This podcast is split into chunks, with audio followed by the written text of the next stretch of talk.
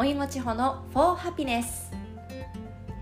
先週配信してからもう1週間。早いですよね。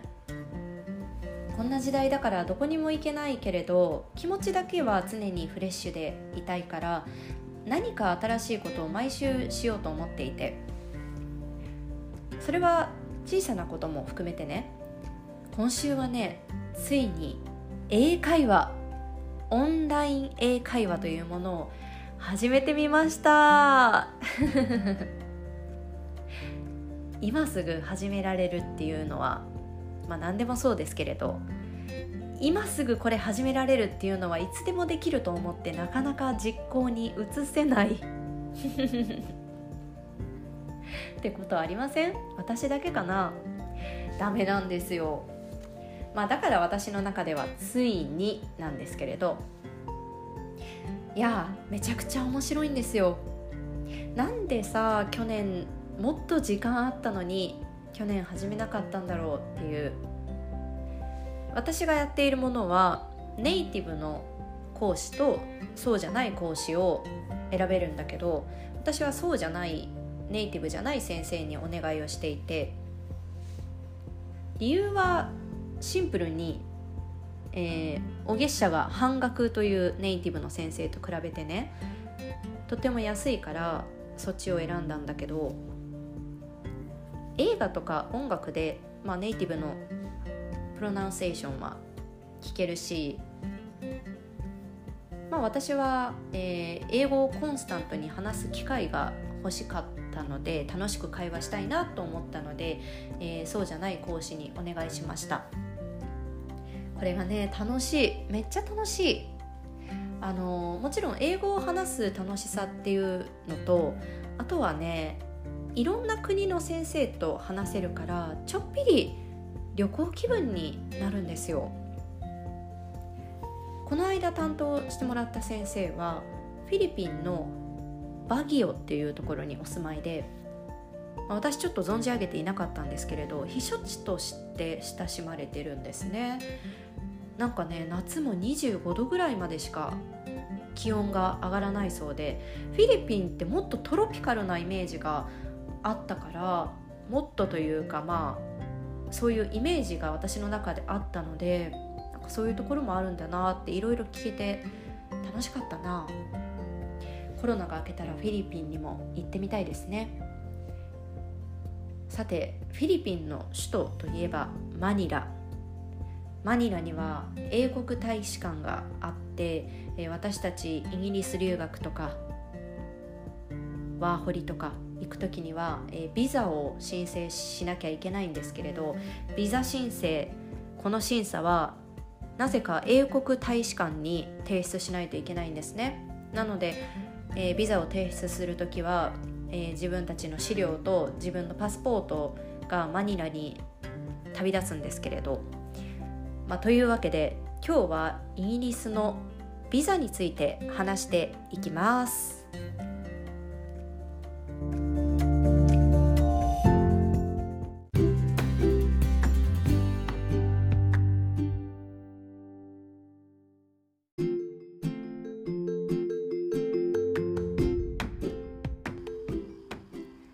イギリスに住みたいイギリスで勉強したいと思ったらビザが必要になります。イギリスのビザっていうのは4つあってこれ私の時って5つだったんだよね。ここがポイントでイギリスのビザっていうのはなぜか頻繁に変更を繰り返しているようで、まあ、なぜだかちょっとわからないんですけれどなので自分で行く際は必ず調べるかエージェントに確認してもらうかしてください。1つ目は観光ビザ。スタンダードビジタービザってやつですね。これは最長6ヶ月イギリスに滞在できて、えー、事前申請はなし。だけれど語学学校に通うこともできます。入国の時にパスポートにスタンプを押してもらうか、えー、ロンドンのヒースロー空港は自動のゲートがあってそこはスタンプを押してもらうこともないので入国したら6ヶ月間滞在できてビザの延長はできないというものです。2つ目は短期学生ビザショートターンスタディビザ。これは6ヶ月以上11ヶ月以内イギリスの語学学校で学べて事前申請はありのものです。バイトをすることはできません。観光ビザと違うところは、えー、まず事前申請が必要でしょ。であとビザの期間中にイギリスの NHS という国民健康サービスに加入しなければならないんですよ。でこれは留学の時に入る保険とはまた別でマストで入らなければなりません。ビザの申請費用は186ポンド。まあ、その日のレートによって日本円にすると日々変動があるんですけれど2万5千円ぐらいから2万8千円。まあ3万円見ておけば安心かなっていう感じですね。私もこのビザで投影したので後で詳しく話しますね。3つ目は学生ビザスチューデントビザ。これはイギリスの大学や専門学校に行くためのものです、まあ、基本は語学学校に通うためだけにこのビザを取ることはできなくって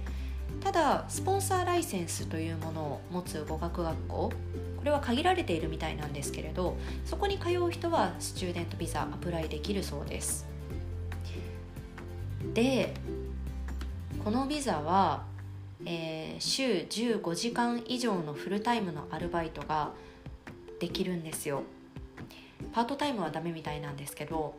あのそこがかなりこう短期学生ビザとは違うなっていうところで短期学生ビザはアルバイトがもう全くできないのでそしてこれまでのビザと違うのはやっぱり現地の学校に通うので英語力の証明 IELTS が必要になります、まあ、これは日本だけではなくてどの国籍からでも IELTS は必要ですね大学に行くなら。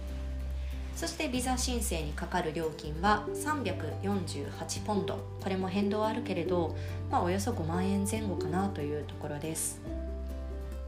そして4つ目がイギリスのワーキングホリデー制度。えー、各国では、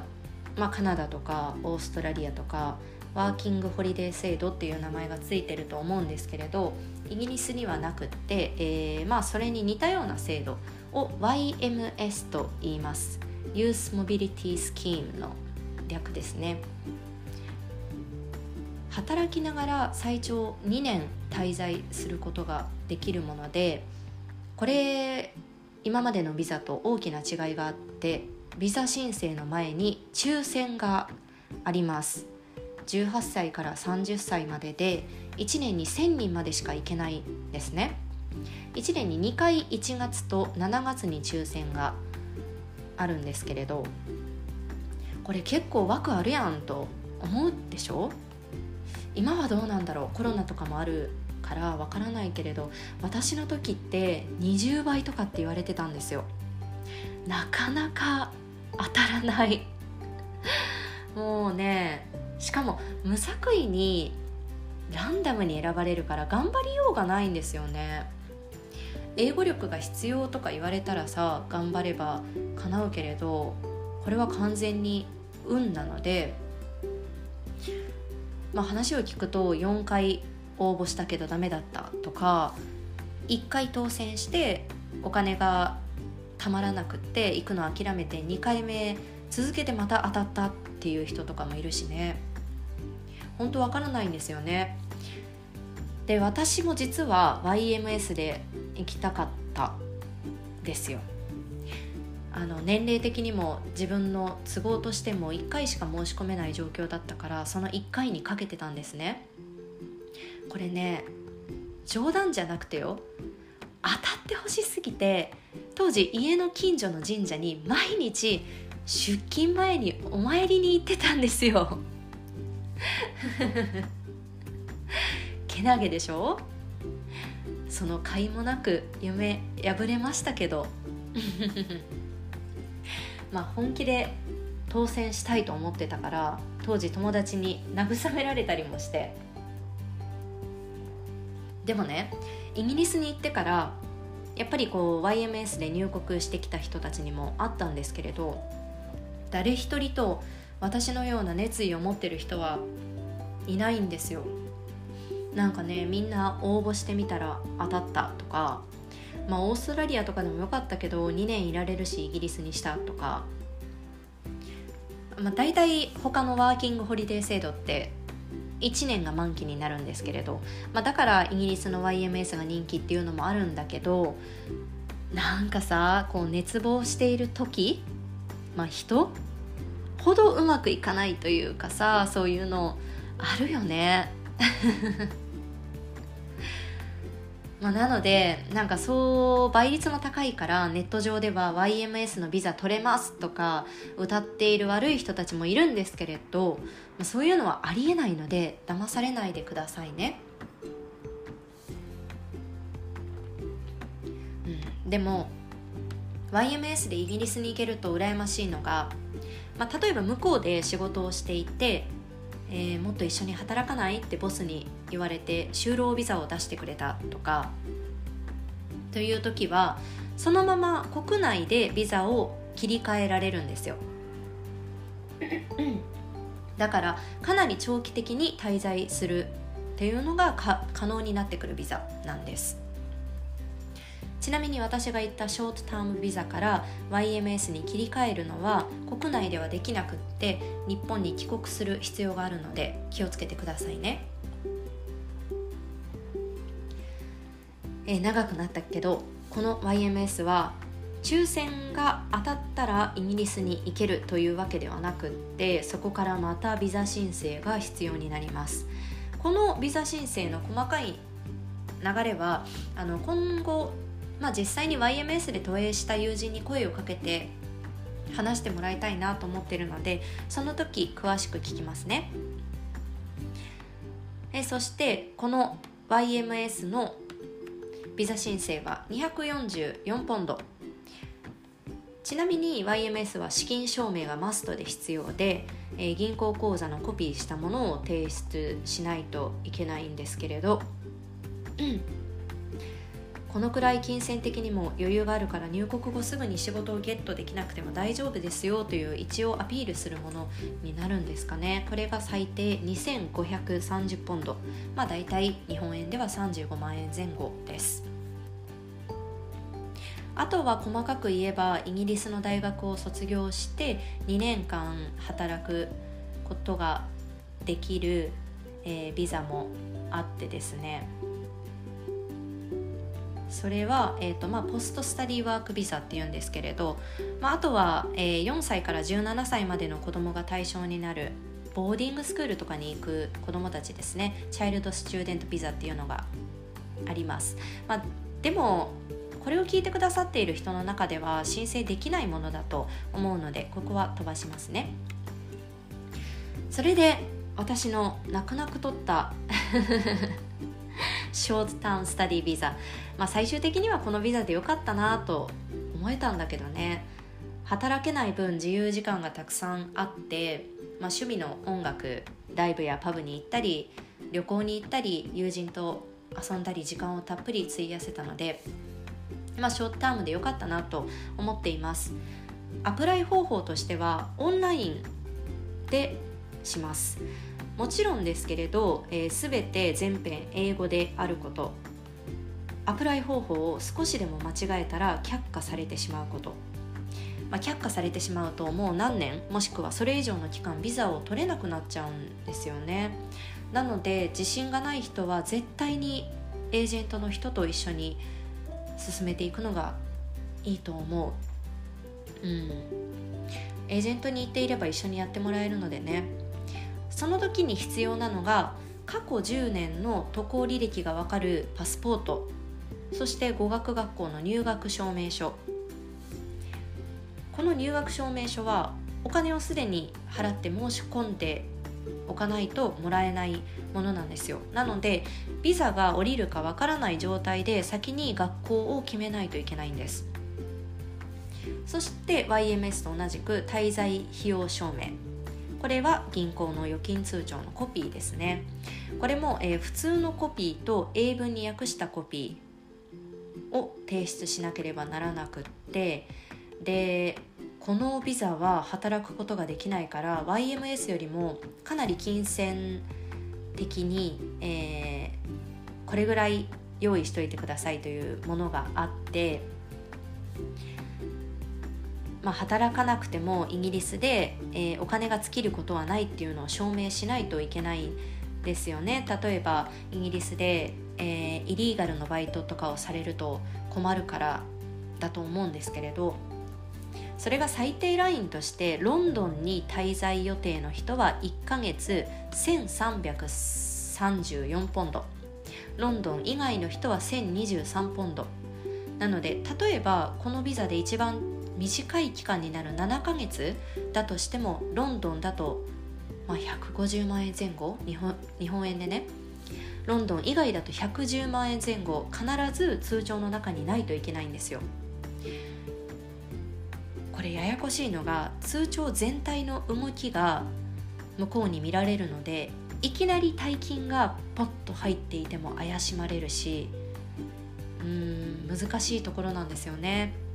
まあ、親御さんに支援してもらうという時は親が費用を負担しますと書いたスポンサーレターというものがあってこれはエージェントで出してもらうこともできるんですけれど、まあ、あと戸籍謄本が必要になります。そして、えー、クレジットカードこれも必要になります。申請の時にね。え、これはビザの申請代金と NHS 料金を払うために必要となります、え、NHS 国民健康保険は年間470ポンド。なので、えー、日本円にするとまあ7万弱かな。これかける滞在期間がクレジットから引き落とされます。あとは会社勤めの人は在職証明書。学校に行っている人は在学証明書も必要です。そして、えー、必ずこの日程には帰国しますよと証明できる航空券とホームステイ先の住所などが必要なんですよ。もうここまで言っていると頭いっぱいいっぱいでしょ？でねこれかなり気をつけてほしいポイントがこの申請って都営の都営する予定日の3ヶ月前からしかできないんですよ。ここがかなりかなり神経を減りす減りすり減らす？部分でかなりギリギリでしか申請ができないから私は本当にビザをもらえるのか投影できるのかわからない状態で航空券と学校の料金大金を払ってしまわなければならないんですよ。そしてビザの申請は早くて、まあ、1ヶ月はかかります。間に連休などが入ると最悪2ヶ月弱かかることもあってなので確実に投影できるって決まった時はもう出国まで1ヶ月しかないっていう状態になるんですよね。まあ、そしてこのややこしい申請が終わったら次はビザセンターに行かないといけないんです。ここでもたくさんの資料を持っていくんだけれどこれもエージェントの人と相談しながらかなり慎重に確認していくのが安全ですね。なぜならビザセンターの人は何にも答えてくれないんですよ。何も教えてくれない、まあ、資料が揃ってなければビザの申請はもちろん却下されます。でもビザのビザセンターの人は資料これ忘れてますよとかは言ってくれないんですよ。れもなぜだかわからないんですけれどビザセンターで行われる会話は「以上ですか?」って聞かれて「はい」と答えるのみなんです。まあ、質問しても答えてもらうこともできないのでなので本当にエージェントは信用できる場所に行った方がいいなと思いますああとねビザセンターっていうのは東京と大阪しかないんですよなのでその2つ以外の場所にお住まいの人はどちらかに足を運ぶ必要も出てきます。あの長くなってしまったんだけどちょっと余談でまあ、当たり前だけどこの申請期間っていうのはパスポートをビザセンターに預けることになるんですね。だから手元にないわけなんですよ。私は仕事を辞めて長い休みをもらったのが初めてだったから母親とバリ島に行く旅行を予定していてでこちらも手続きはもう済ませていたんですね。でも、えー、申請が始まるとパスポートがいつ私の手元に返ってくるかもわからないという状態だったので泣く泣くキャンセルしました。今はコロナの影響でね海外に観光は行けないからこういう失敗はないと思うんですけれどもしコロナが明けてからと考えている人は気をつけてくださいね。申請中に海外旅行の計画は立てない方がいいと思います。当たり前か。でねビザを却下される人って実際にいるらしいんですよ。もちろん普通に行くと降りるんだけどね。でもこれね落ちても理由を教えてもらえないんですよね。それでもってビザ申請も次からできないっていう。なのでかなり神経を使うし降りるまで気が気じゃないっていうか。だってさこっちは仕事辞めて大金はたいてるわけですからね。イギリスのビザ申請は難しいと言われていますけれど、まあ、普通に申請して見落としとかなくね資金証明はとにかく確実にやれば大丈夫ですから。これちょっとアメリカの場合は面接もあってしかも20代後半の女性だと明確な理由がないとなかなか審査が下りないという事情もあるそうで。まあちょっと裏話で言うとそのまま例えばねアメリカに行ってアメリカの方と結婚してまあ移民登録ということもありえるので、まあ、そこを懸念されているんでしょうね。日本にいるとさ移民について考える機会ってそこまで多くないと思うのでその時あそういうこともあるんだと思った記憶がありますね。あとねカナダやオーストラリアもそこまで難しくないと聞きましたイギリスもねアメリカまでは厳しくないけれど、まあ、ブレグジットのこともあってきっとその辺りはシビアなんでしょうね。まあ、かなり事務的なここ事務的なことをここまでちょっと話してきたんですけれどもイギリスに行きたいなって思っている人の参考になればいいなって思っています。